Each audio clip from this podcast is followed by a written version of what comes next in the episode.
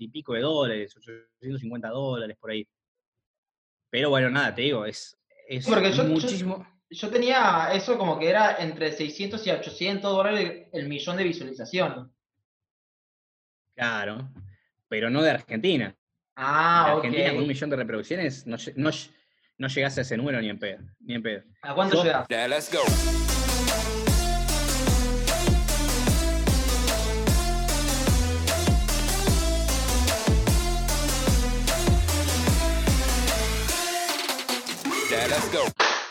Bienvenidos a Capturando Atención con Andy Captura. Esta semana eh, vamos a iniciar de a full porque realmente eh, he estado viendo los, últimos episodios que he hecho y por lo general el un minuto a los tres minutos estoy hablando de boludeces y la, realidad es que ustedes vienen para escuchar lo, lo que va a decir el invitado. Así que no voy a estar diciendo ninguna de esas boludeces para que se queden en el video y con esto en mente voy a anunciar nuestro próximo invitado. Es como el FBI de, lo- de los memes. ¿Por qué? Porque encuentra los bachiturros, encuentra los pibes de, de los del video, esto va- se va a descontrolar. eh, también de, lo- de los chingüengüenchos. O sea, este es mejor que el FBI, pero solo por el lado de los memes virales. Entonces es algo muy interesante. Y aparte de eso, tiene una de las páginas más famosas con la mejor fanbase, que es Alpedo, y su fanbase es el Alpedo Army. Así que hoy vamos a tener una conversación muy importante e interesante con Emanuel. Bienvenido. ¿Qué tal? ¿Cómo va? ¿Todo bien? Todo bien, todo bien. Estoy, estoy tratando de, de cambiar un poco el ritmo porque a veces hablo dos Bien. minutos al pedo y, y veo que en las La estadísticas es- las mira, sí. ¡pum! Digo, la puta madre, o sea, trato de hacer algo chistoso, pero no. Yo creo que uno tiene que ser natural, o sea, si te sale ser chistoso, te sale ser chistoso, y si no, no. O sea, a mí me pasa que muchas veces, eh, por ejemplo, en los videos de YouTube, vamos a arrancar por cualquier lado la conversación, ¿no? Pero me pasa, por ejemplo, en los videos de YouTube que, que muchas veces yo me veía como tratando de ser gracioso Sí. y no me, o sea, se veía forzado, se veía forzado, a mí me parecía forzado y mucha gente lo veía forzado y entonces después decidí que no, o sea, yo no soy un youtuber de humor, yo no, no, no tengo por qué ser gracioso. Eh, cada uno tiene su, su forma de expresarse, su forma de contar las cosas y si me sale un chiste, joya, que sea natural, y si no me sale, no lo voy a forzar. Y nada, me, me di cuenta que a la gente le, le- le pareció mejor eso, a mí me, yo me sentí más cómodo Mm. también haciéndolo, que andar forzando un chiste por ahí que de la nada, que quede mal, que la gente ni siquiera, o sea, capaz que por ese chiste de mierda te dejan de ver el Sí, video totalmente. Te dicen que cringe o algo así. O Claro, sea, tengo un amigo, por ejemplo, que va muy de esta mano, que, que quiere ser youtuber. Entonces, publicó dos videos donde estaba forzando las comedias muy fuerte. Y el luego es súper serio. Y vamos a ser sinceros, tampoco es chistoso. Pero es Claro. como que estaba forzando demasiado eso y no le estaba saliendo nada natural. Y yo le decía, ¿pero a vos te gusta hacer este tipo de contenido? Y me dice, no, pero capaz que esto pegue más que lo que hago. Y digo, no, no, Yo no, todo lo contrario. Tal cual. Yo no sé por qué el, el argentino entiende que el youtuber, o no el argentino, sino que otras personas también de otros países, entienden que el youtuber tiene que ser gracioso. Y no tiene por qué serlo. O sea, uno puede comunicar. Yo, por ejemplo, hablo de protagonistas de videos virales. El video viral sí es gracioso, el meme es gracioso. Yo no tengo, por, no tengo por qué serlo porque yo te estoy hablando de la persona, ¿entendés? Si me sale un chiste en el momento, joya. Pero no voy a ponerme a, a pensar, a hacer un chiste, hacerlo forzado, que se vea que estoy incómodo haciéndolo, porque eso se transmite muchísimo. Y Total. la gente lo capta. Eso la gente Bueno, lo capta. pero, por ejemplo, algo muy interesante con lo que vos estás diciendo, porque vos empezaste haciendo sketches. Ah, en mi cuenta personal. Exactamente. Entonces, sí, sí.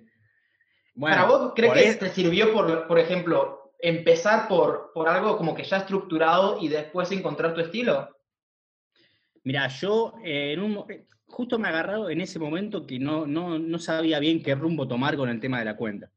Justo hoy, bueno, antes de arrancar la conversación, vos me preguntaste por la cuenta al pedo y me dijiste eso de que la cuenta estaba como media estancada, o, sea- o sea, crecía muy lento. Yo lo notaba eso, obviamente, porque vos imaginate que yo la cuenta la arranqué en febrero del año 2016. Ah, ok, entonces sos uno de, de la comunidad de vieja, entre comillas. Eh, Estoy hace, estoy hace tiempo, estoy hace tiempo. pero siempre la cuenta, fui subiendo contenido, pero la, cuenta no, es que pagaba publicidad, por ejemplo, eh, no es que la tenía privada, que eso también hoy en día sabemos que suma, digamos, a la hora de, crecer en seguidores.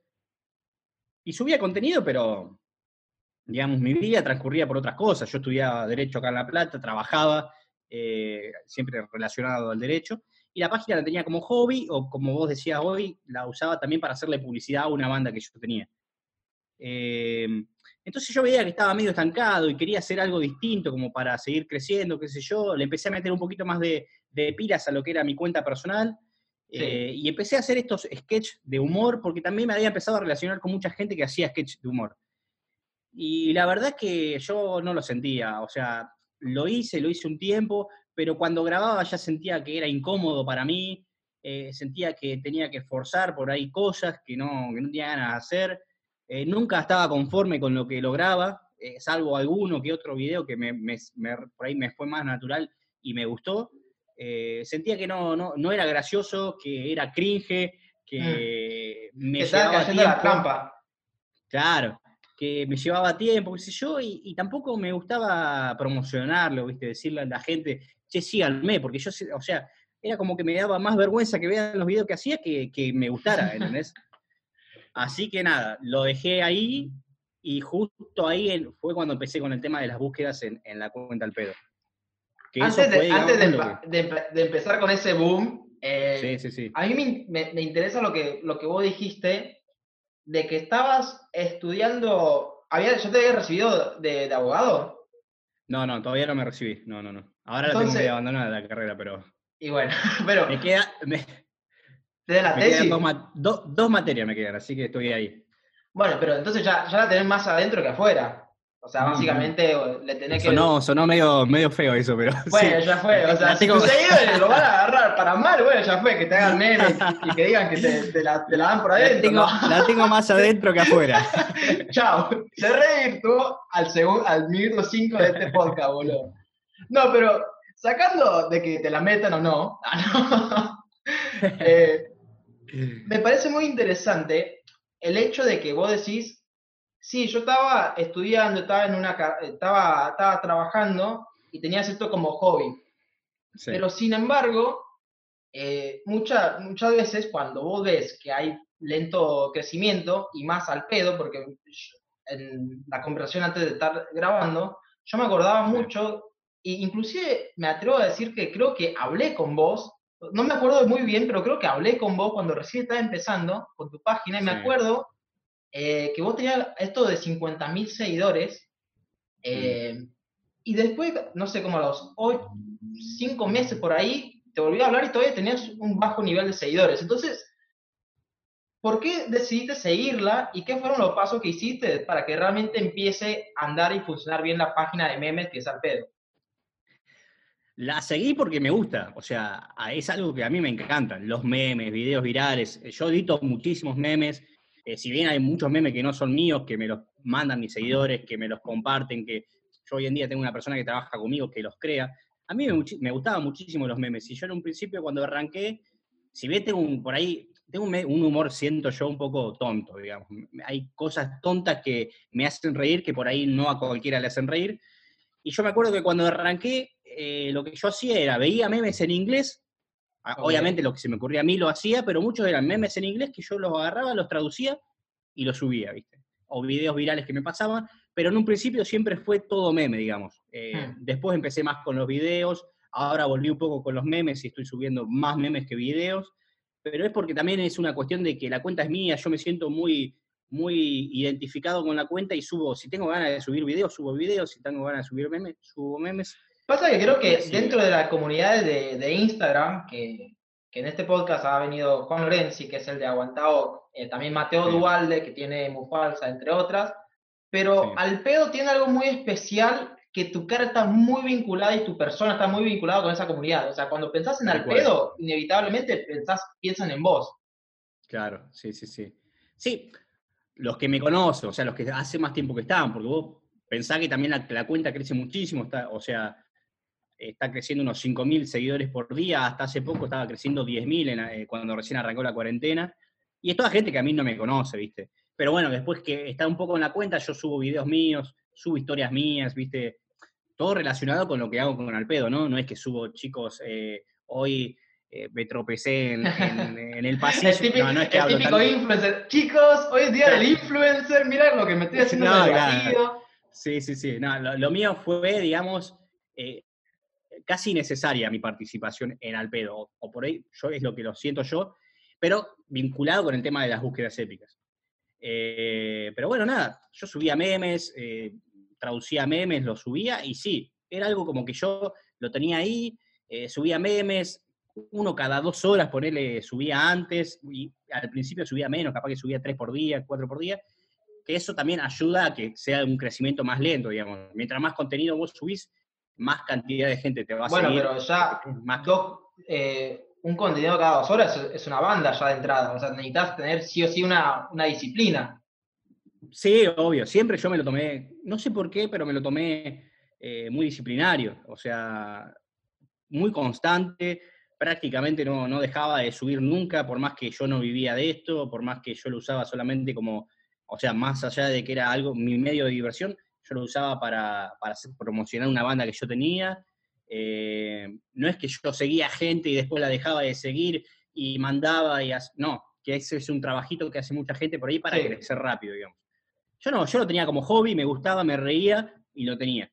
Así fue creciendo, pero bueno, era un crecimiento lento, o sea, nunca me había publicitado con ninguna otra cuenta. ¿Y cuándo fuiste viendo ese, ese cambio? Porque me acuerdo que de muy lento a que vos fuiste, en, porque el mundo de, las comunidades es muy chiquito. Entonces, de, entrada, ya de la nada, era como que, no, no, al pedo está creciendo una banda. La puso en privado y, explotó.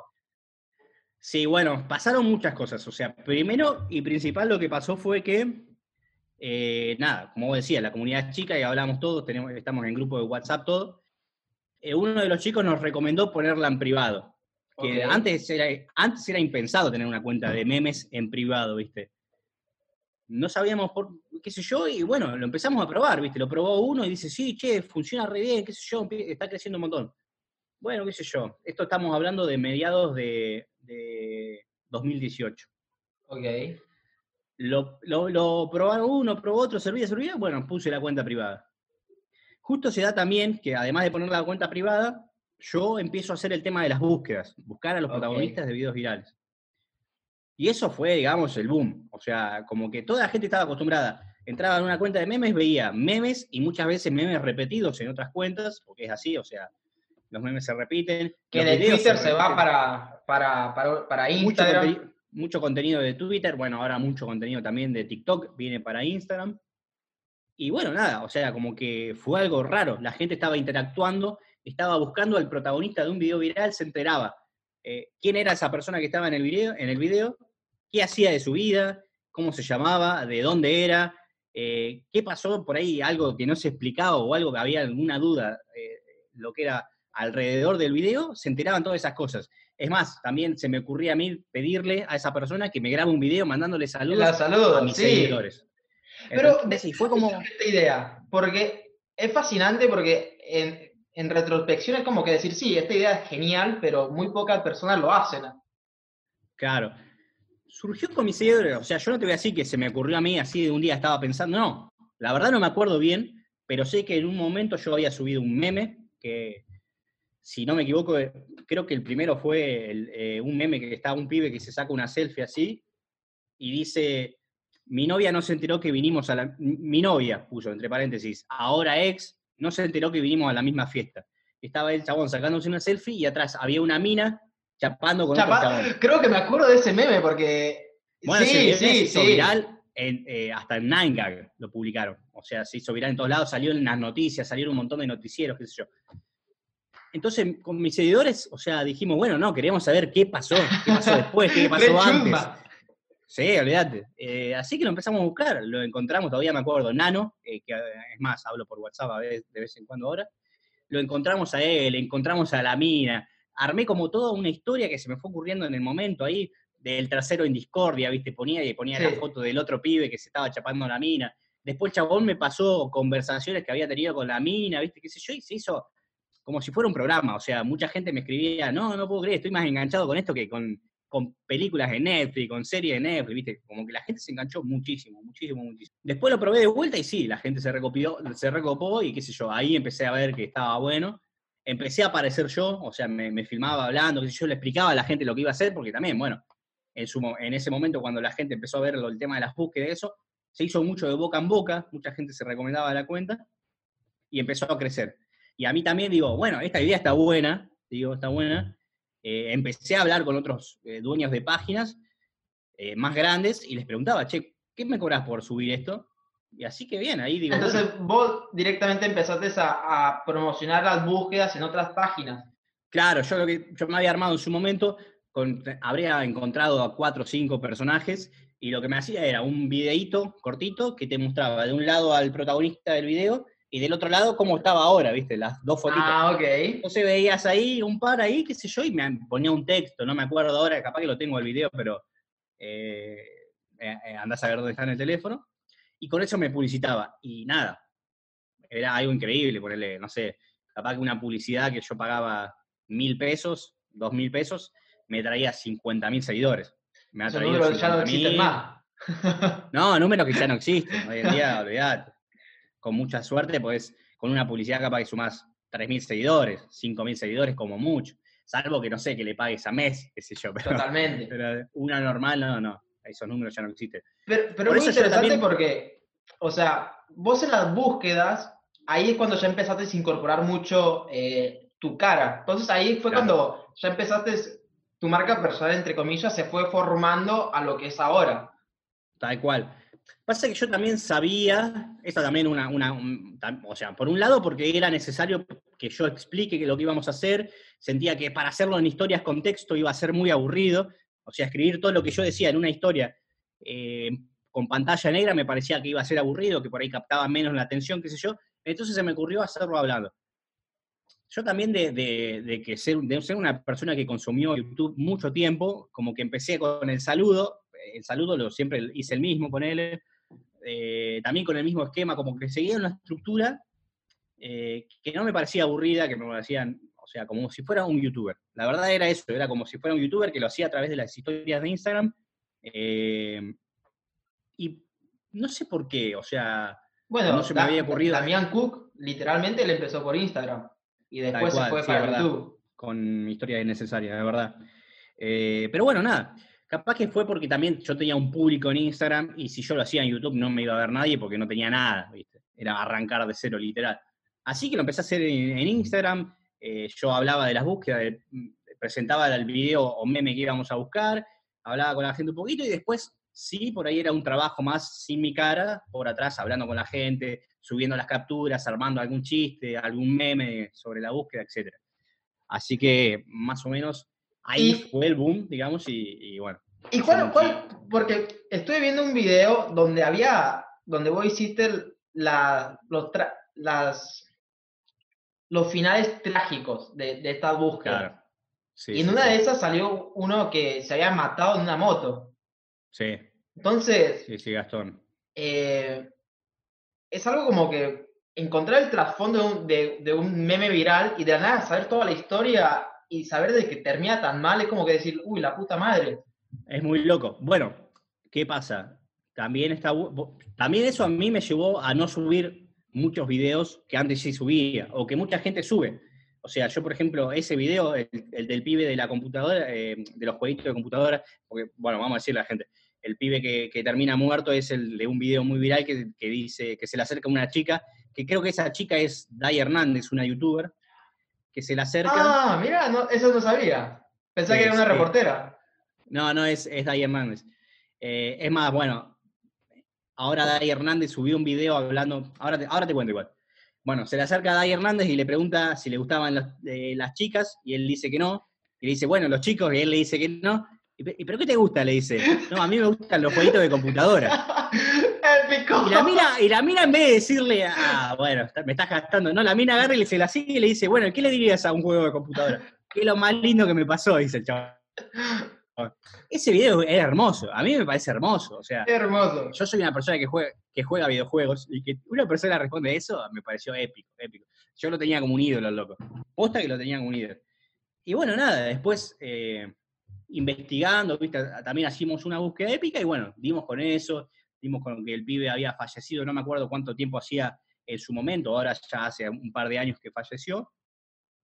Eh, y bueno, y quedó la búsqueda ahí. Después, yo mucho más adelante hice el video para YouTube eh, contando lo que había pasado, bueno, que él había fallecido. Después, también en ese video contaba de, por ahí protagonistas de videos virales que no quisieron aparecer en, las búsquedas, digamos, que digas que dé su nombre, que hable de ellos, qué sé yo. Entonces, viste, no, no daba su nombre. Otros que, que se enojaron conmigo también.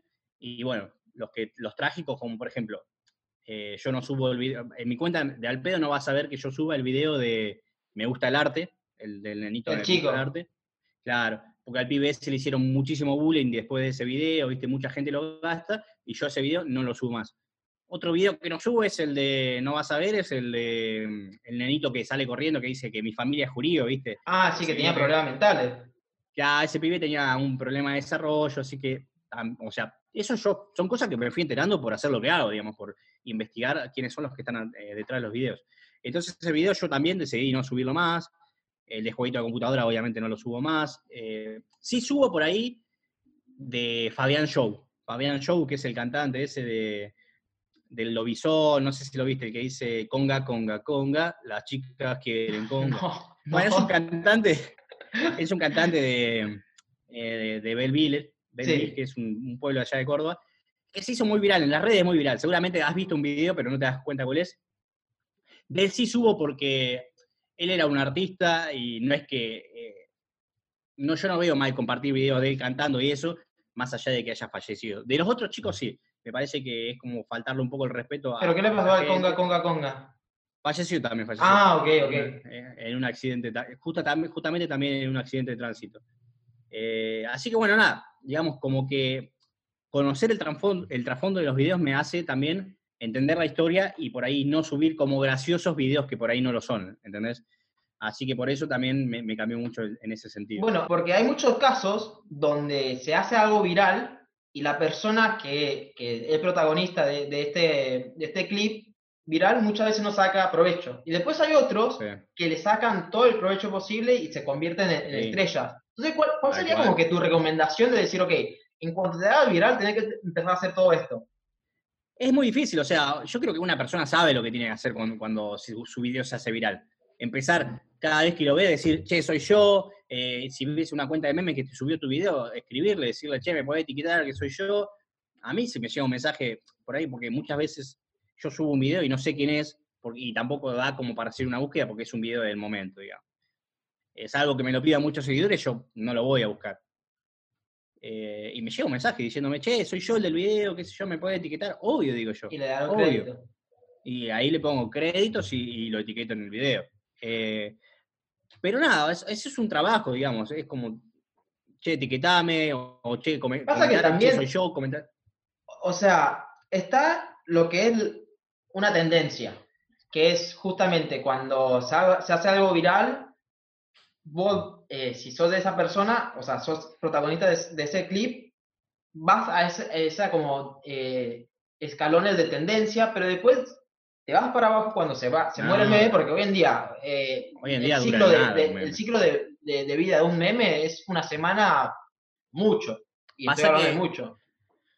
Vos pensás que cada vez hay más comunidades, cada vez hay más cuentas de Instagram y cada vez, o sea, cuando sale un meme que se hace viral, como por ejemplo, que yo el último que me acuerdo es el del, el del carpincho, ponele, empezás a ver por todos lados y todo el mundo se quiere hacer el gracioso y, comentan en los comentarios, vendo carpincho, datos al MD, en mi historia tengo un carpincho jugando a la pelota, en mi historia tengo un carpincho cortando el pelo che, subí, subo videos de, carpinchos, subo imágenes de carpinchos todos los días. En los comentarios, eh, es como que la gente hoy en día, y más con el tema de la cuarentena, mucha gente se creó cuentas de memes, mucha gente haciéndose los graciosos para tener likes nada más, onda como, hay veces que sí son videos malos y que capaz que uno te sube, te pone, che, se subió sin el chiste, pero la mayor parte de la, gente, de la gente te pone, se subió sin el chiste, el chiste de dónde está, dónde descargo el chiste, para que le pongan like nada más, ¿entendés? Sí, sí.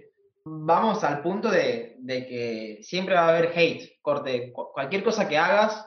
Eh, no, olvidate, olvidate. Nunca, nunca te vas a salvar de eso. Algo interesante. ¿Sabes lo que pienso yo? Siempre cuando alguien me habla de los del hate, y eso que yo siento que tengo muy poco hate, eh, que podría tener muchísimo más. O sea, pienso, chabón, si hay gente que critica a Leo Messi, ¿cómo no me van a criticar a mí? Y también el hate, el hate también hay que saber entenderlo, porque muchas veces yo voy a los comentarios y, uno te dice, che, eso es un pelotudo de mierda, qué sé yo y les contesto, bueno, listo, gracias, le digo, qué sé yo, y te dice, no, me comentaste, chabón, me, contestaste, sos un genio, eh, mandame un saludo, viste, es así. Es que el 100% de las personas que te comentan algo para putearte, te puedo asegurar que cruzándote en la calle nunca te van a putear. No, para mí igual es porque quieren generar una reacción. Claro, quieren atención, es así, es así. Una, una de las cosas que creo que fue el año pasado que fue súper interesante fue con la búsqueda del, viejo del canal de Luisito Comunica. Ah, sí. y, bueno, y terminó en, una que no puedo creer, pero como vos estabas como que, me acuerdo que como que en el puntapié de todo, de todo lo que estaba pasando, entonces quería saber más o menos el contexto de cómo, cómo estaba desarrollándose esa, esa historia. No, justo se dio que yo a Luisito Comunica lo sigo, lo sigo bastante. Yo soy consumidor mucho de YouTube. Eh, es más, miro más YouTube que Instagram, la verdad. Solamente en Instagram subo contenido, contesto algunos mensajes y subo historias y nada más. No es que consumo, y bueno, por ahí veo alguna que otra cuenta, pero la verdad estoy muy en la mía en Instagram. Pero YouTube, yo eh, miro muchos videos, me gustan muchos youtubers, y Luisito Comunica es uno de ellos. Luisito Comunica me gusta como youtuber, pero además me gusta porque obviamente es uno de los youtubers más grandes y, quiero ver qué hizo como para ser uno de los youtubers más grandes. Entonces estoy sacando, no solamente estoy viendo el video para divertirme, sino también para aprender, ¿no? Para ver cómo comunica él, eh, justamente cómo comunica, cómo, comunica, cómo se graba. Eh, que es muy interesante cuando, cuando vos estás en, en la pata de creación, un video de YouTube pasa a ser también como un aprendizaje que te das cuenta de, ok, acá hizo un slide, una transición, hizo un, efecto de sonido, ah, me gustó cómo navegó la conversación, o sea, lo ves muy, muy de adentro.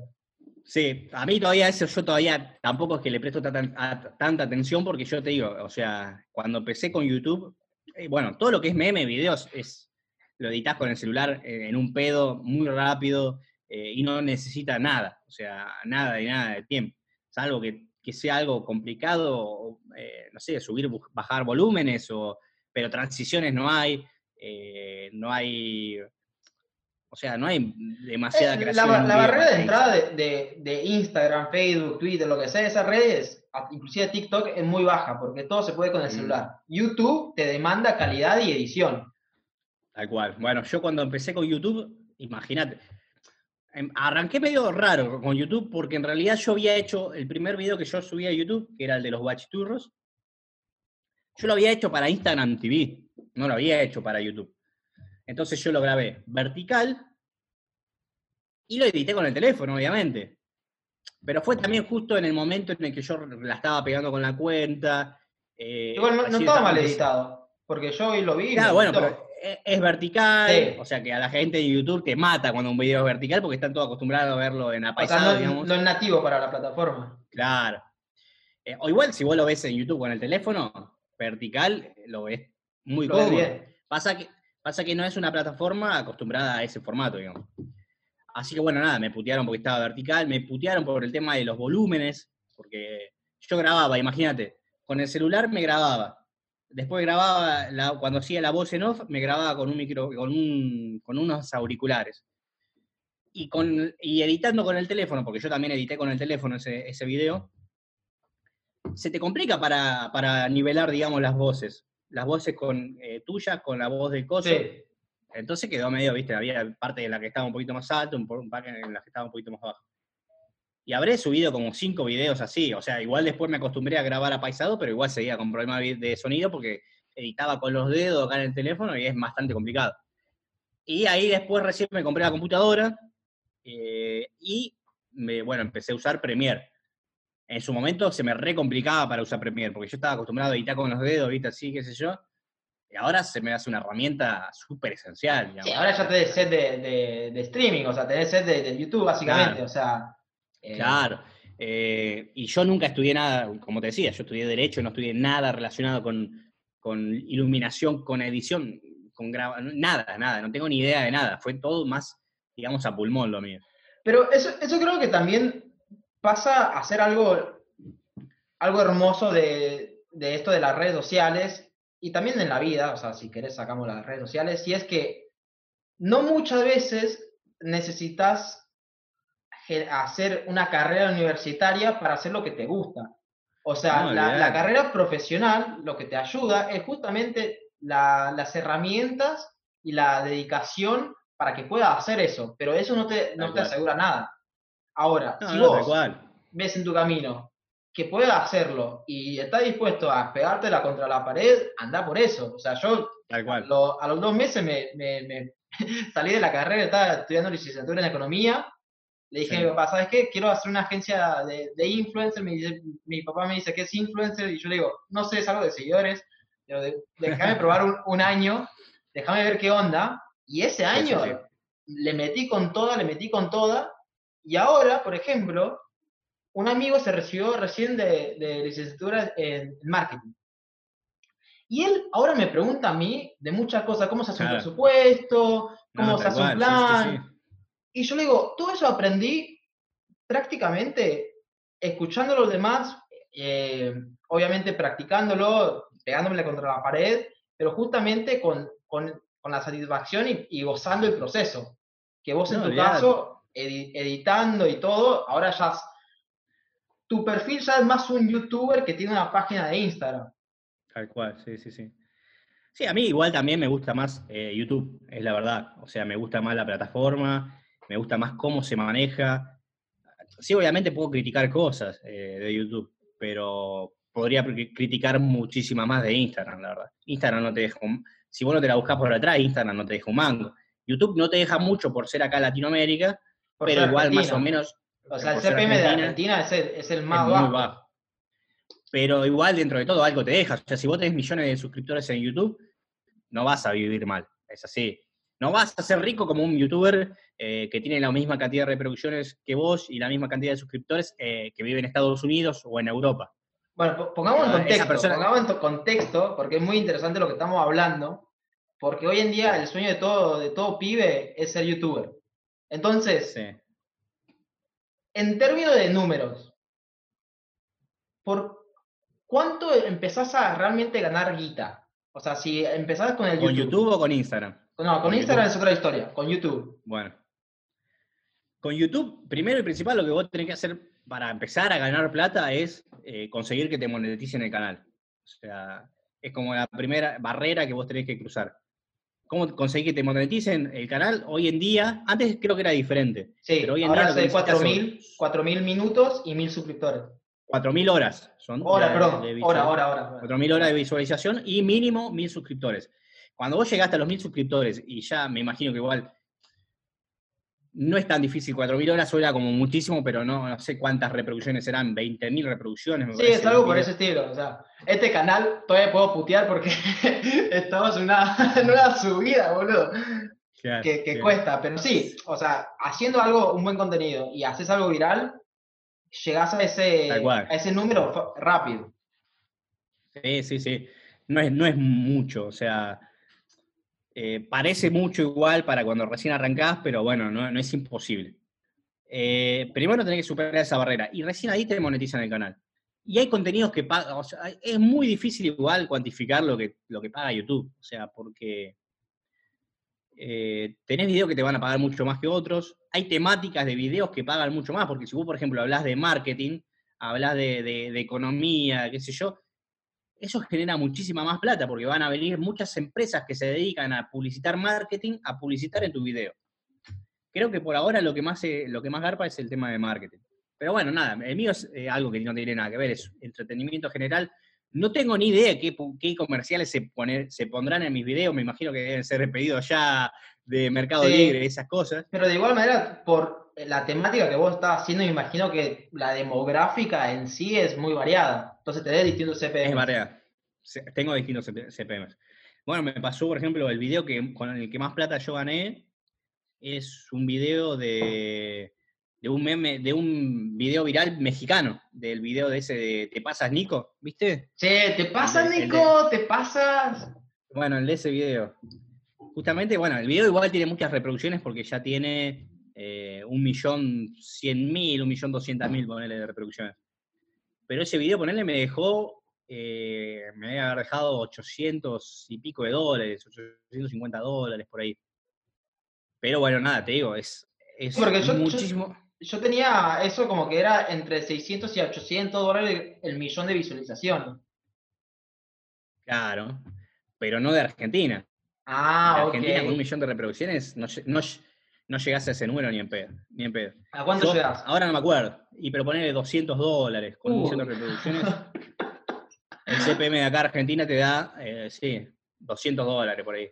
Porque yo tengo videos de acá Sí. que hablo de protagonistas de acá de videos de Argentina que llegaron al millón y que sí me dieron es- esa plata. Y si te los monetizan, porque después también tenés que tener cuidado con, el- con lo que decís, con lo que mostrás, qué sé yo, porque si no, no te lo monetizan al video. Eh, por ejemplo, me pasó una. Yo no, no sé por qué, pero me pasó que el video de los guachiturros no está monetizado. Y es el, uno de los videos con más reproducciones que tengo. No me lo monetizaron. Eh, Pero no, te, sé si- te- te dijeron por qué? no te dice por qué, no te dice. Te dice que no cumple con los, con los criterios para ser monetizado, pero no te dice por qué no, no lo monetizan. Pero a- hablando así, eh, ¿qué Sí. no ahora YouTube te dice más o menos por qué? ¿O fue porque era un video mucho más, eh, mucho más viejo?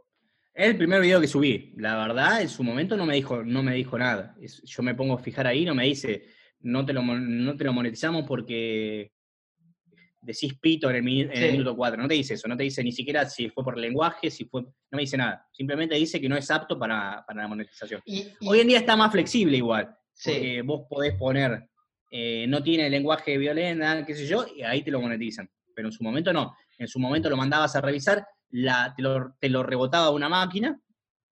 Casi siempre te iba a decir que no la máquina, no sé por qué. Eh, apelás, Muy malo eso. ¿Cómo? la, después lo apelás, la decisión. Después lo apelás y lo mira una persona y ahí te lo aprobaban casi siempre. Con el de los guachiturros me pasó eso, que, que me lo rebotó la máquina, lo, apelé y me lo rebotó una persona.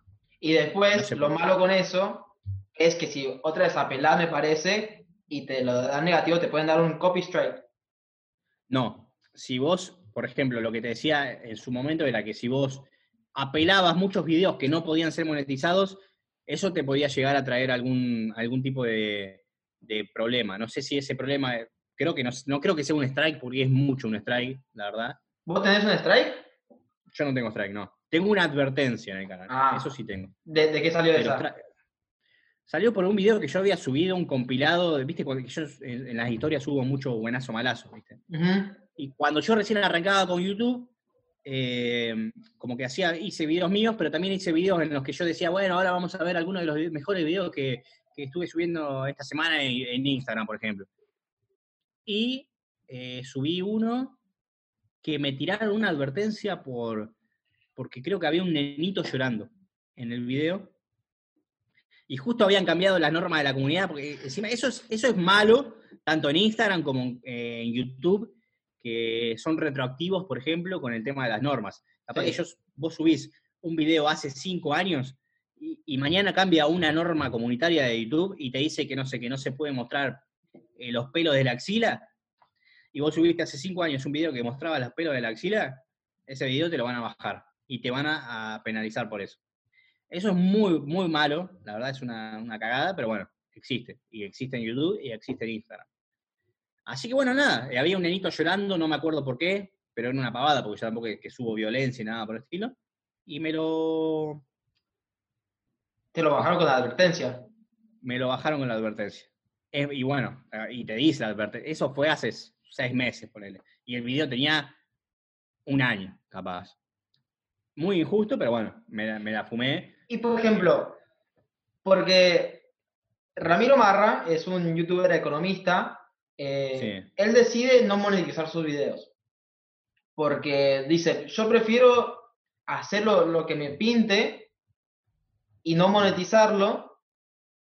Vos, sabiendo que el CPM eh, es bajo en Argentina, ¿por qué no harías ese tipo de, de- de acción? De no monetizar directamente. Porque vos, yo lo pensé así. Vos sos YouTube. ¿no? Vos sos Sí. YouTube. ¿Vos qué vas a recomendar más? ¿Un video con el que vos ganás plata o con un video con el que vos no ganás plata? Mm. ¿Entendés? Y creo que es así, incluso. O sea, Porque yo YouTube tenido va- va- va a conversaciones con él recomendar- de eso, le digo, che, pero ¿qué Claro. esto? para mí YouTube va a recomendar más un video si está monetizado, porque ellos ganan plata, ¿entendés? Que un video con el que no ganan nada. Para mí es así. Eh, Lo más lógico sería que sea así. O sea, y bueno, yo por eso lo monetizo. Igual, o sea, es bajo, pero me hago mis 500 dólares por mes con YouTube. Que no es mucho, pero seguir creciendo, seguir creciendo. Yo ahora tengo, poner, eh, estoy, creo que tengo 180 mil suscriptores. Cuando tenga un millón, es una buena moneda, se puede vivir tranquilamente con eso. Es más, o sea, 500 dólares hoy en día son 50 lucas, que no sí, es... a ver, por como está este país de mierda, sí, o sea, ya 500, do- ya 100 dólares ya es, ya es algo competitivo y algo que puedes Sí. hacer guita. Sí, sí, sí, sí, tal cual. Además, YouTube tampoco, o sea, sí me demanda mucho en su momento, porque hacer un video, si bien yo grabo rápido, porque por ahí estoy para grabar yo hablando, que yo estoy 20 minutos, media hora, sí después lleva mucho tiempo el tema de la edición, ¿viste? La edición es- se me hace un día entero editando. Eh, pero después, bueno, fue un día de trabajo que después lo dejas ahí y, y no es... Lo que tiene muy loco YouTube es que yo tenía videos que había subido hace mucho tiempo, que tenían 20.000 reproducciones, y en un momento el, eh, YouTube lo empieza a recomendar y, Y y capaz que clavó 800.000 reproducciones, ¿entendés? Que con Instagram, olvídate que pase eso, eso no existe en Instagram. Un video que yo subí hace una semana atrás ya no lo puede llegar a ver nadie. En cambio, Y en- en cuatro en- en días, ya con cuatro días ya está, está perdido. Claro, vos, vos entras en YouTube y, y YouTube te recomienda, ¿viste? El, el algoritmo te recomienda contenido. Y te, te recomienda contenido de capaz que de hace siete años atrás. Entonces, por ejemplo, si vos no estás haciendo algo, va, estás haciendo guita, por ejemplo, en YouTube, te tenés que sostener económicamente. Entonces, tu fuerte, en este caso, sería Instagram. Y te pregunto esto, porque un abogado ya de entrada, sabés que tiene, puede lucrar muy bien. Entonces, me imagino que la decisión de decir, ¿sabes qué? Me voy a dedicar a esto de las redes sociales, también se acompañó por lo que empezabas a- ganar. Sí, sí, sí. O sea, vos imaginate que yo estaba trabajando, el último trabajo que tuve, antes de dejar directamente y, y seguir con, con este trabajo de las redes sociales, yo estaba trabajando como asesor en el Ministerio de Salud allá en el gobierno de la ciudad de Buenos Aires, en Capital. Yo vivo en La Plata ahora y, Y, todos los días- recorrido. viajaba todos los días a Capital para ir a trabajar. Justo enfrente del obelisco queda. Yo estaba en la parte legal, porque bueno, estudié Derecho, estaba en la parte legal y técnica. Y yo, hasta que no dije, bueno, ya está, o sea, ¿puedo vivir de esto? No, no dejé el, trabajo. Yo ya ganaba más con esto que lo que ganaba en el trabajo, y sin embargo hacía las dos cosas. Pero en un momento digo, bueno, no, ya está. eh, me la ¿Cuál fue el punto de quiebre? No, ganar mucho más, primero. Segundo, que esto me, gustaba muchísimo más. Y tercero, que dije, bueno, o sea, esto es más inestable. Vos sabrás cómo es, que capaz que un día eh, hay épocas que te haces más publicidad, hay épocas que haces menos.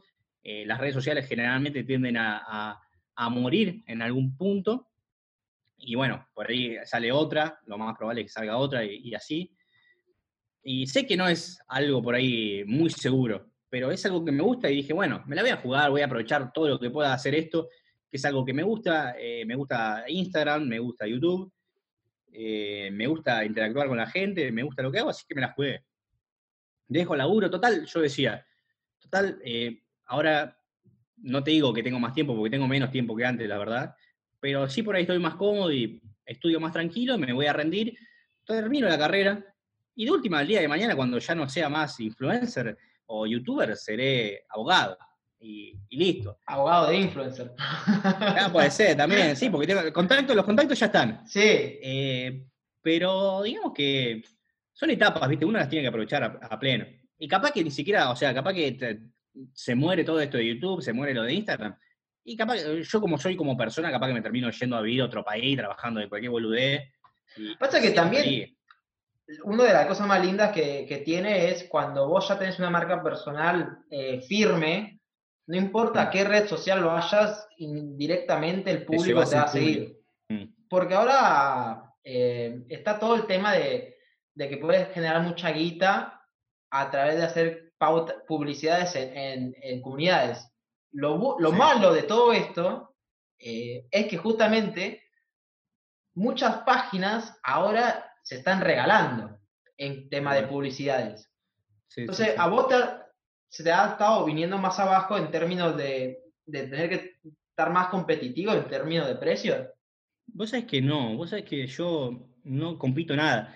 Me ha pasado, sí hay cuentas que vos le haces publicidad a alguien y ya hay 200 pibes que le están mandando por privado, che, te hago publicidad, te hago publicidad. Yo no, no, no, hago eso, yo no lo hago eso. Eh, no lo hago, simplemente. Yo lo odio, lo odio con todo mi ser. Contesto los mails que me llegan a mí, eh, contesto los mensajes de Instagram y bueno, alguno que tenga, que tenga mi número que se lo pase a otro y nada más. Pero no es que yo salgo a buscar clientes, yo me quedo con esto. Eh, lo que a mí me llevó también el hecho de, de, mostrarme y de. Me acercó mucho a marcas, a marcas grandes, a marcas que buscan eso, ¿viste? Que buscan a alguien que les diga a la gente, que los escuche, qué sé yo. Aparte son muy brand eh, friendly vos. ¿Cómo? Que sos muy brand friendly. Ah, de marca. Sí.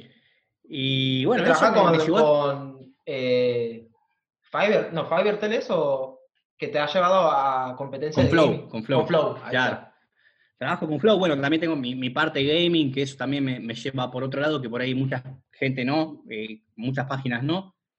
Y bueno, eso también me da otro laburo, o sea, no es lo mismo hacerle publicidad a, una cuenta de memes que hacerle publicidad a Flow. Obviamente Flow va a pagar muchísimo, muchísimo más. Eh, y también tenés una constancia. Ahora también empecé a trabajar con Arcor, ponele. Bueno, son, contratos geniales. Encima eh, es, más, es más, soy tan mal empresario que tengo eh, mails que me pasó, o sea, me ha hablado marcas como, no sé, que te diga marcas de autos, me han hablado, que yo todavía no, me dicen, bueno, armame una, propuesta y me la mandás por mail y yo todavía no la he armado, con marcas de autos, todas esas cosas. Esas son las que van. hacer.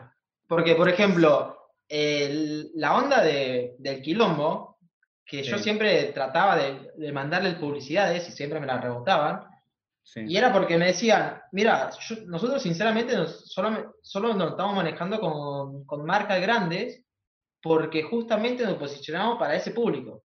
Entonces, eh, ellos agarran contratos con, con Rappi, agarran con Twenty y son contratos de 12 meses.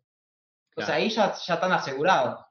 Sí, olvídate. Es que está bueno lo que hacen, eh, pero no sé, viste, son páginas medias raras. O sea, el Quilombo para mí es una página que media muerta, viste, hoy en día, te diría. Eh, es, es, una página que salió, o sea, fue una de las primeras para los nuevos que están en, el mundo y para eh, eh, este contenido enorme, si se puede decir, esa es como que el quilombo. Lo que tiene eso es el reconocimiento de marca y también se establecieron muy bien en términos del negocio, porque cualquier persona del mundo empresarial conoce al quilombo y es muy buena para pautar ahí.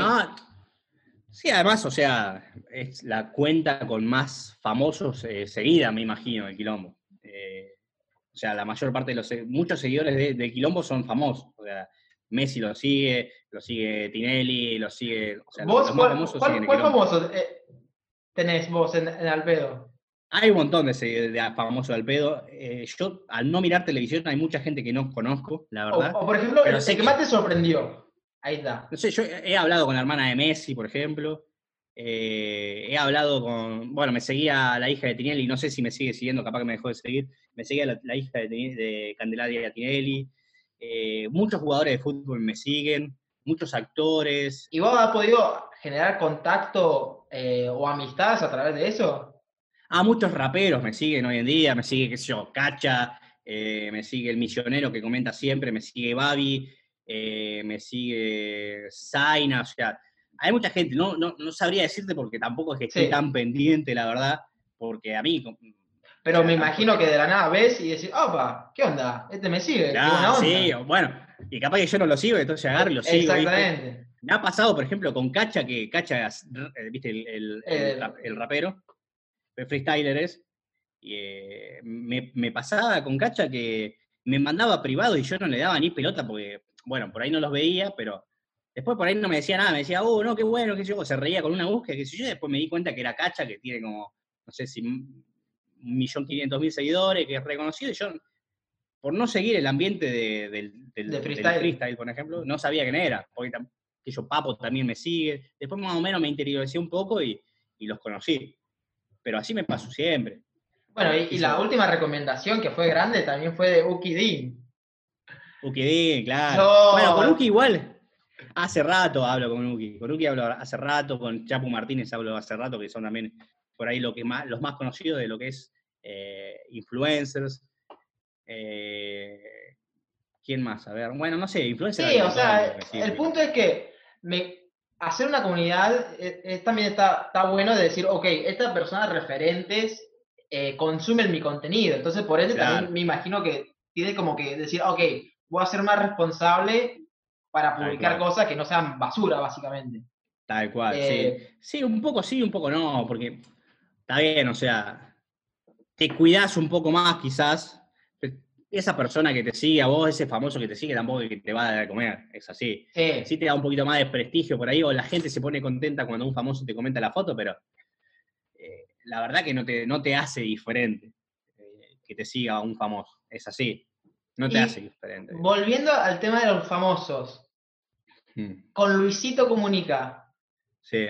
¿por cómo carajo terminó ese, ese canal que estaban buscando al viejo en las manos de Chao Cabrera? Y es muy raro, o sea, no, no- nunca supimos si existió, Sergio Ramírez principalmente, no- nunca supimos si era verdad ese comentario. Capaz que fue todo un plan, porque Yao Cabrera tiene una, o sea, si bien es, es medio raro lo que hace, tiene una cabeza empresarial increíble para lo que es el, tema- el tema de, de las redes sociales. Eh, capaz que lo pensó, capaz que estaba todo armado, ¿viste? Eh, incluso, mirá, yo no, hay muchas veces, o sea, uno quizás cuando está en el, en el negocio por ahí se la puede rebuscar un poco y quizás hasta haya estado armado. ¿Quién te dice? Capaz que pudo llegar a estar armado. Porque el- el- la finalidad que tenía Yao no era. eh, o sea, fue promocionar una aplicación que él tenía que se llama Firework, que te daba un dólar por cada recomendación. Y creo que tuvo como 80 mil descargas, 100 mil descargas solamente por esa movida de, Sergio Ramírez. O sea que vos pensás que se hizo como 100 mil dólares por, esa, por toda esa movida.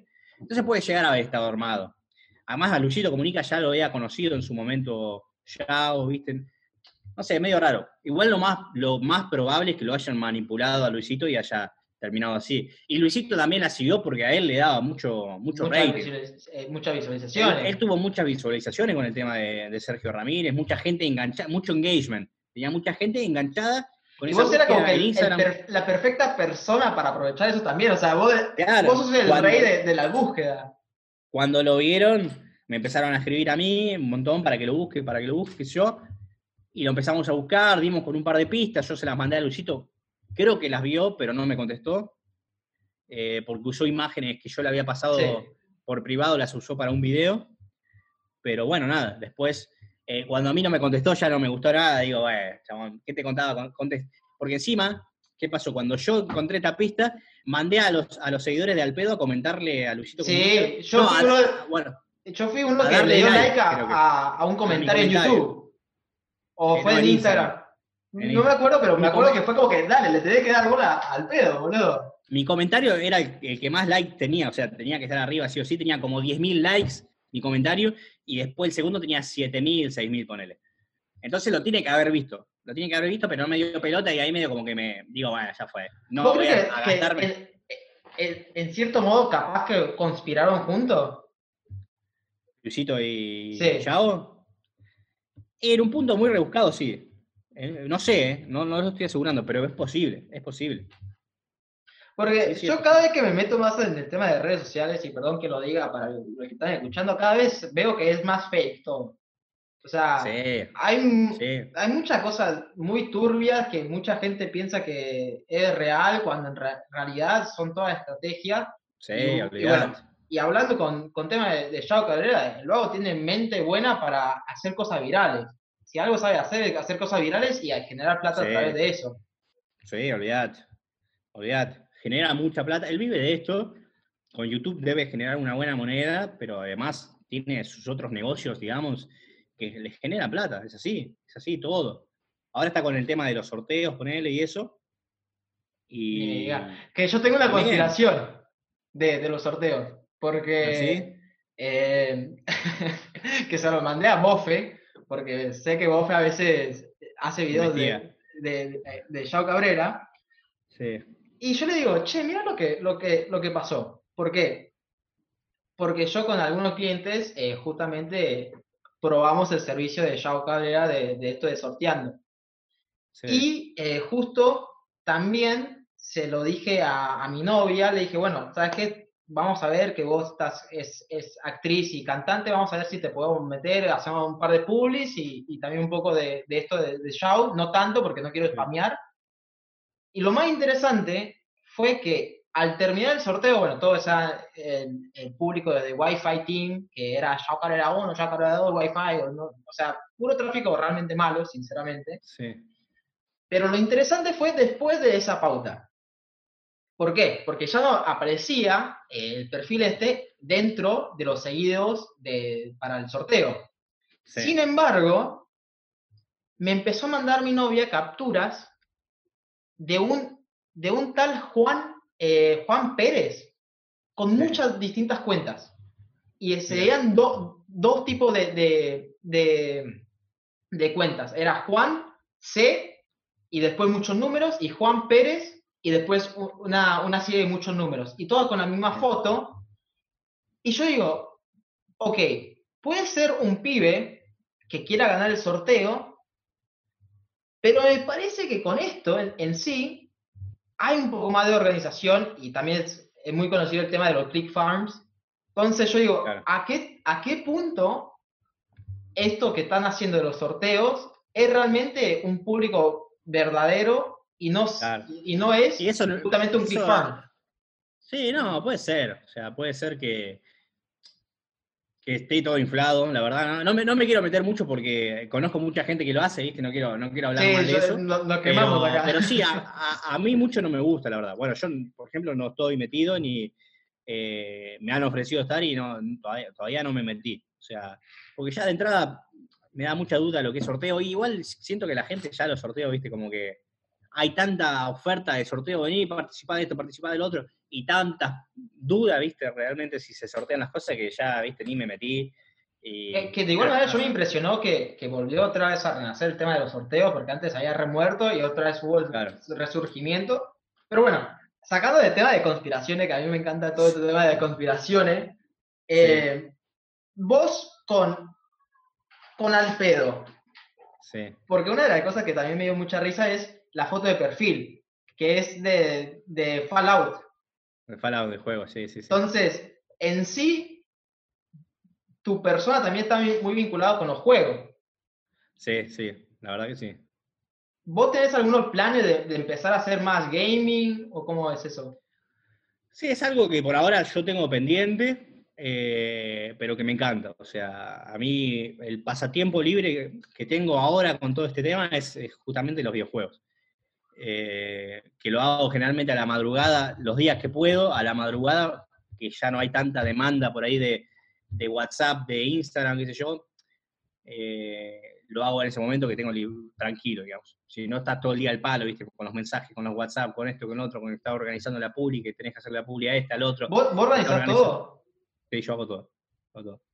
Porque es muy eh, interesante porque mucha gente tiene por lo menos alguna estructura y vos, ya para el nivel de publicidad, y el nivel de, de, canales que tienes, me sorprende que todavía no tengas una estructura. Tengo solamente, mira, tengo solamente un pibe que me, que me hace unos memes, que me da me manda cuatro memes por día, ponele, que yo encima subo como 30. Sí. Eh, y después tengo un pibe, un amigo en realidad, no un pibe que trabaja conmigo, sino que es un amigo que me administra una cuenta que se llama Diccionario de Forro, que es mía, y nada más. Después del resto me encargo todo yo. O sea, vos, vos haces literalmente todas las historias de, de Malardo y Buenardo, básicamente. Sí, sí, todo. Sí, sí, sí. ¿Cómo? No, no, estoy sorprendido porque justamente yo cuando veía todo esto dije, pa, ya, ya, debe, ya debe de tener una estructura bien armada porque eso te No, consume no. todo el día. Sí, te consumo un montón. Sí, no, no tengo nadie todavía. Igual estoy viendo, viste, de poner a alguien para que me maneje la agenda de lo que es el tema de publicidad, eh, para que conteste los mails, para que conteste los WhatsApp y para que me diga, bueno, Emma, tenés que subir tal publicidad a las 7 de la tarde de tal persona. Y nada más. Después lo del contenido es que a mí me gusta, la verdad que yo lo disfruto.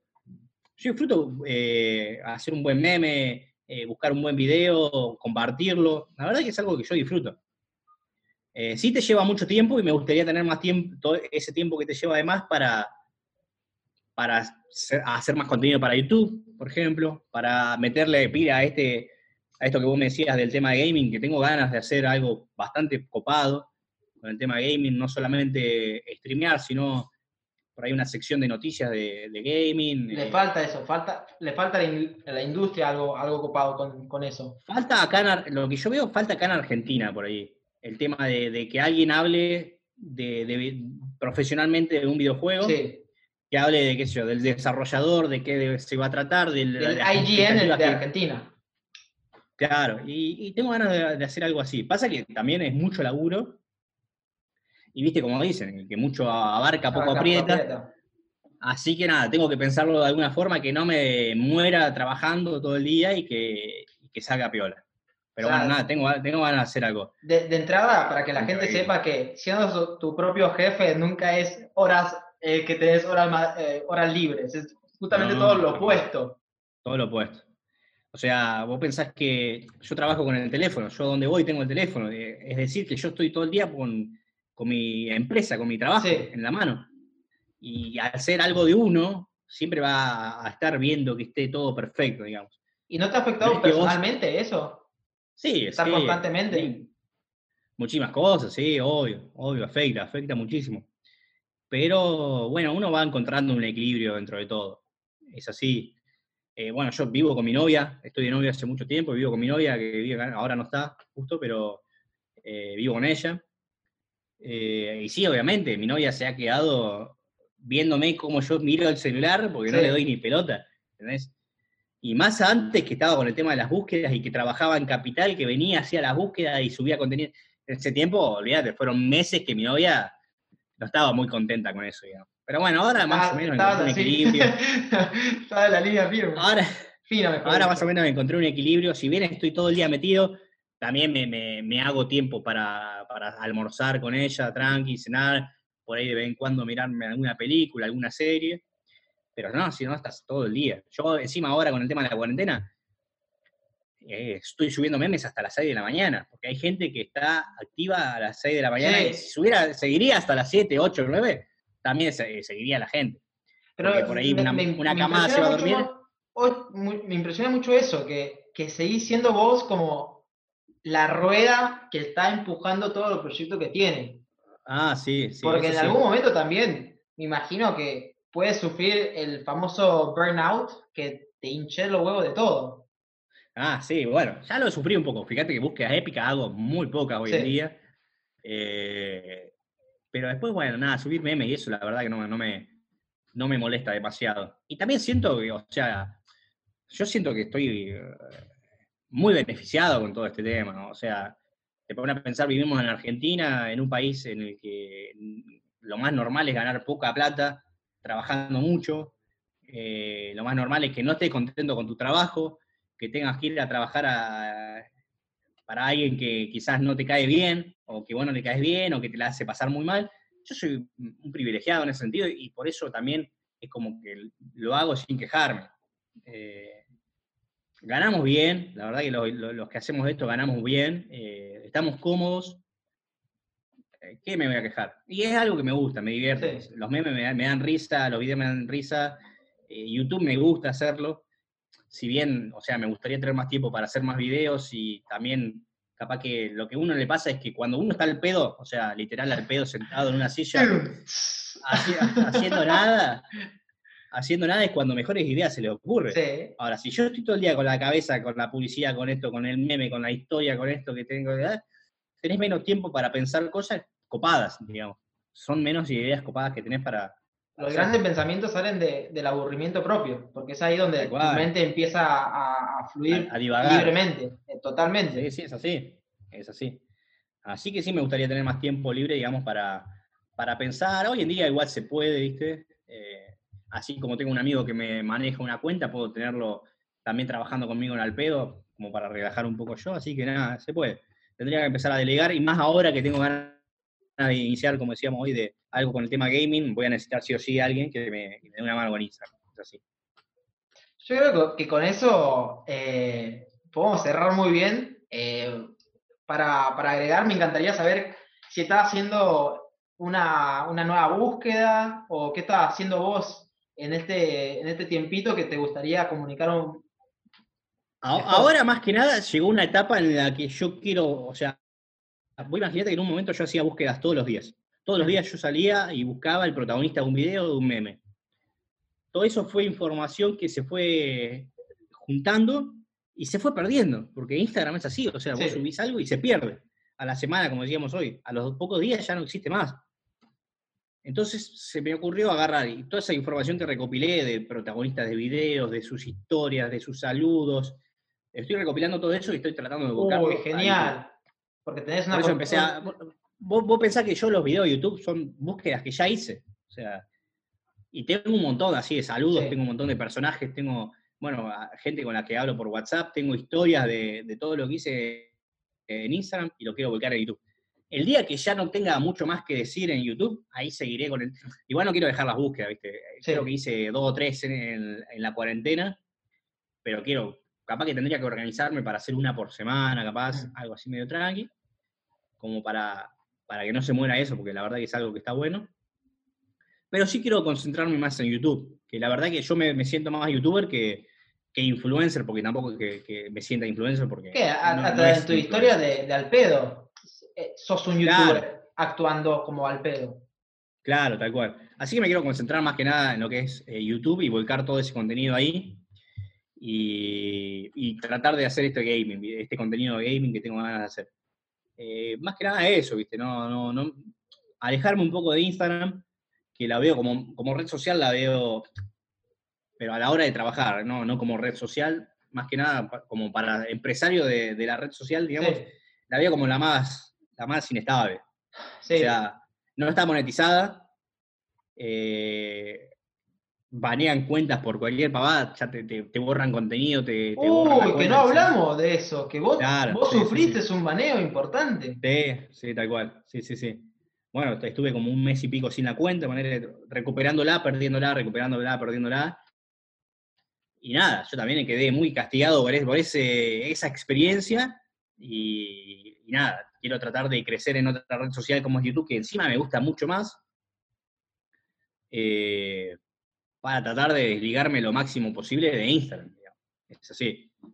Así que bueno, nada, eso, ¿viste? creo que como consejo es justamente tratar de diversificar eh, tus ingresos en mayores canastas posibles, porque justamente hablando de Instagram, me acuerdo cuando de la nada eh, un amigo me habla y me dice, che, eh, que bajaron al pedo, o te bajaron a un, eh, te llamullo, o te me bajaron en un momento al quilombo. Y es como que es muy pues inestable. El, quilombo encima decís vos. El quilombo. ¿Por qué? Y yo me acuerdo. contenido súper tranqui. Bueno, eso me acuerdo que le hablo a Gaby, que es uno de los del quilombo, y le digo, che, hermano, ¿qué onda? ¿Qué pasó? y me dice, eh, lo estamos resolviendo. Y, el vago siempre es re buena onda conmigo y esta vez fue como que lo estamos resolviendo, punto. Y después al otro día me manda una captura y que esto es lo peor. Y acá es donde te das cuenta lo inestable que es Instagram. Me dice, ya lo resolvimos, fue una falla del sistema. O sea, te sacan una cuenta por falla del sistema y Instagram pidiéndole disculpas al quilombo por, por banearle la cuenta. Es que a mí cuando me cerraron la cuenta, cada vez que me devolvían la cuenta me decía, fue un error, eh, esperemos, que, esperemos que no tengas más problemas y cualquier problema que tengas, comunícate con nosotros. Sí, bueno, fíjate, porque tu error me cerró la cuenta 10 veces en un mes y, nadie te da respuesta. O sea, es muy difícil comunicarse con la gente de Instagram y con la gente de Facebook. Muy difícil. Eh, casi imposible, te diría. Porque con la gente que vos te comunicás de, de América Latina, por ejemplo, no, no entienden nada. O sea, ellos están en la parte de, de, de, publicidad, de marketing, y se encargan nada más de, asesorar clientes y nada más. Después los que manejan toda la batuta de qué cuenta está, qué cuenta no, qué contenido se queda, cuál no, es gente de Estados Unidos. Eh, gente de Estados Unidos, de India, de China, no sé dónde estarán. Pero no gente de acá. Es que eso, es lo más malo con, Instagram, que justamente no hay comunicación, eh, la vía para comunicarte es una mierda. Eh, Además, mira, mira esto. La plaquita, ahí nomás, 100k. Instagram no te da eso ni en pedo. Tengo casi 3 millones de seguidores y nunca recibí un chef. Felicitaciones, pibe. Muy bueno lo que hace. Nada, Instagram no hace eso. ¿Entendés? No te reconoce como, parte de su comunidad, como. nosotros damos, o sea, le damos bastante de comer a Instagram. Si bien también le sacamos un poco de comer, le damos bastante porque nosotros somos los que mantienen a la gente activa en Instagram. Mucha gente solamente tiene Instagram para ver memes y videos. Mi, mi, feed literalmente está lleno de memes, literal. Bueno, también porque quiero, necesito más o menos estar viendo cómo, cómo va esa onda, pero justamente la comunidad de memes y los influencers son nuevos medios digitales donde mm. las personas consumen contenido. O sea, como cuando empezó la tele, que había eh, ciertos canales, ahora esos canales son justamente ustedes que ofrecen contenido para, consumir en la plataforma. Sin eso, No, no, eh, no hay gente, no va a haber gente eh, usando la plataforma. Pero una de las cosas malas es justamente Instagram no te va, nunca te va a dar el reconocimiento y tampoco te va a dar el poder de monetización. No, Puede ser que se monetice en algún momento, pero sí que, yo siento que Instagram es muy cruel con el tema de la censura. O sea, muy cruel. Porque obviamente YouTube también tiene normas de la comunidad, pero Instagram es muy variable. Capaz que subís una persona que se tropieza y sale, se para y se cae de risa, igual te, te bajan ese video, ¿entendés? Sí. Como que no tiene sentido. Hay muchas cosas en, en Instagram que no tienen sentido y por eso también yo traté de, cambiar el contenido lo más family friendly posible, porque nada, no, no, no quería arriesgarme a que me cierren la cuenta de vuelta, la verdad. Y por eso también estoy tratando de meterme más en YouTube, porque me da más libertad también. Si bien también es bastante estricta, dentro de todo es razonable. Instagram siento que no es razonable. Y también es en donde más poder de fidelización puedes generar. O sea, es el, el el pico de fidelización en términos de redes sociales, eh, YouTube. Tal cual. Sí, sí, sí, está buenísimo. O sea, tiene muchas cosas mucho mejor que Instagram. Mucho mejor que Instagram. Bueno, moraleja básicamente, hagan su YouTube, sean, youtubers. Eh, o TikTokers. TikTokers, ahora, que... No sé cómo ganarán eh, plata los TikTokers, me imagino que tendrán algún arreglo con marca o algo por el estilo, pero por ejemplo, yo trabajo muy de cerca con, con, TikTok. Imagínate que empecé con ellos cuando era Musical.ly, que nosotros hicimos el primer evento de Argentina con, con influencer. Eh, y ellos realmente el poder de monetización que hoy en día tienen es por parte eh, los vivos que puedes vos hacer y, los stickers, que eso está buenísimo. y otra de las cosas es que TikTok constantemente te está empujando, eh, está empujando a marcas que pauten en, con los, TikTokers y ellos no reciben una comisión y no reciben un, pago por, por, estas marcas que están trabajando. Por ejemplo, yo con, TikTok tengo arreglo que me pasan eh, los contactos de los TikTokers y ellos lo hacen porque me dicen, che Andrés, a mí me conviene que vengan marcas y que trabajen con los TikTokers. Como plataforma, no podemos nosotros eh, eh, cobrar porque no, no, lo tenemos incorporado dentro, o sea, un servicio de publicidad. Ahora están viendo eso, pero por, por este momento no está incorporado y la, la, manera donde están ganando hoy, hoy en día los TikTok es justamente las personas eh, que son los nexos entre los influencers y las marcas pautando en ellos. Sí. Tal cual, tal cual. Sí, me imaginé que era así. Me imaginé. Y eso que tiene todavía bastante crecimiento en TikTok. Eh, está bueno, es bastante. El crecimiento orgánico, si no son nadie, lo primero que tienen que empezar es TikTok porque es donde más oportunidad tener de, por lo menos hacer tus nombres. Toda la gente que a mí me pregunta, vos sabés que yo le digo, o sea, hace TikTok, porque me sorprende cómo se viraliza el, contenido, me sorprende muchísimo, eh, muchísimo. Yo he hecho videos por ahí, está bien, hay muchos que no tienen, tienen pocas reproducciones, pero he hecho videos por ahí grabando la silla eh, me acuerdo que hice uno, por ejemplo, con un filtro de, carpincho, ¿viste? Sí. Tenía la silla esta y justo puse el filtro como que Carpincho estaba sentado, ¿viste? Y lo reté, ¿viste? Eh, salí de acá, Ricardo, qué sé yo. Y se viralizó, tiene como 200.000 reproducciones en TikTok. Y hay mucha gente que usa ese audio para hacer, eso está buenísimo, que usa eh, el audio para hacer su propio video y eso te lleva a público. Está muy bueno, la verdad está muy bueno.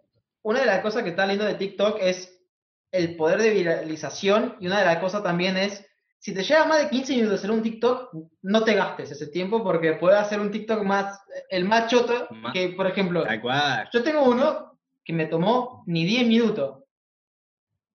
Agarró 750 mil visualizaciones. Y era ah, un, chiste malísimo, malísimo, que era la típico de Step, Step Sister. Entonces yo estaba haciendo un, chiste de, de, de ahora tengo una Step Sister, una hermanastra. Entonces, eso como que explotó. Ah, sí, sí, sí. hay las pavadas, que como que. Es la pavada plena. dice la pavada. sí. Lo irónico, el, humor irónico, hilarante, ¿viste? Eso sí viraliza mucho, sí.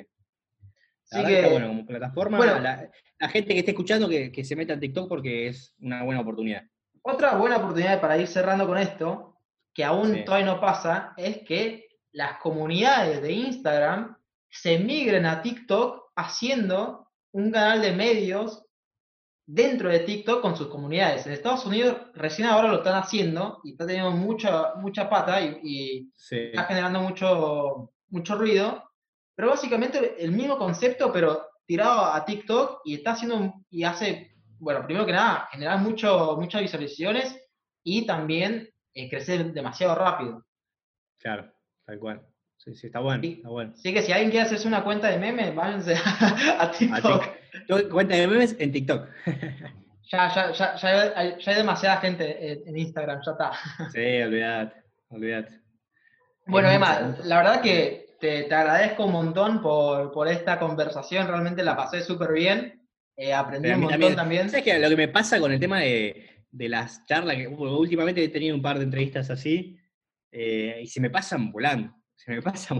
Dice que también uno, viste, tiene, con esto de la cuarentena, como que tiene pocas posibilidades por ahí de ponerse a charlar como si fuera que está con un amigo, entonces se te pasa el tiempo volando. Pero se me pasa volando siempre. Sí, o sea, eso sí, nadie puede salir de la casa, pero todos constantemente están haciendo videoconferencias. Así que, primero que nada, te agradezco por, por tomar tu tiempo en, estar en el podcast. Espero que el público que, que escuchó haya aprendido algo o que lo haya motivado o que les recomienden alguna búsqueda que quieran hacer.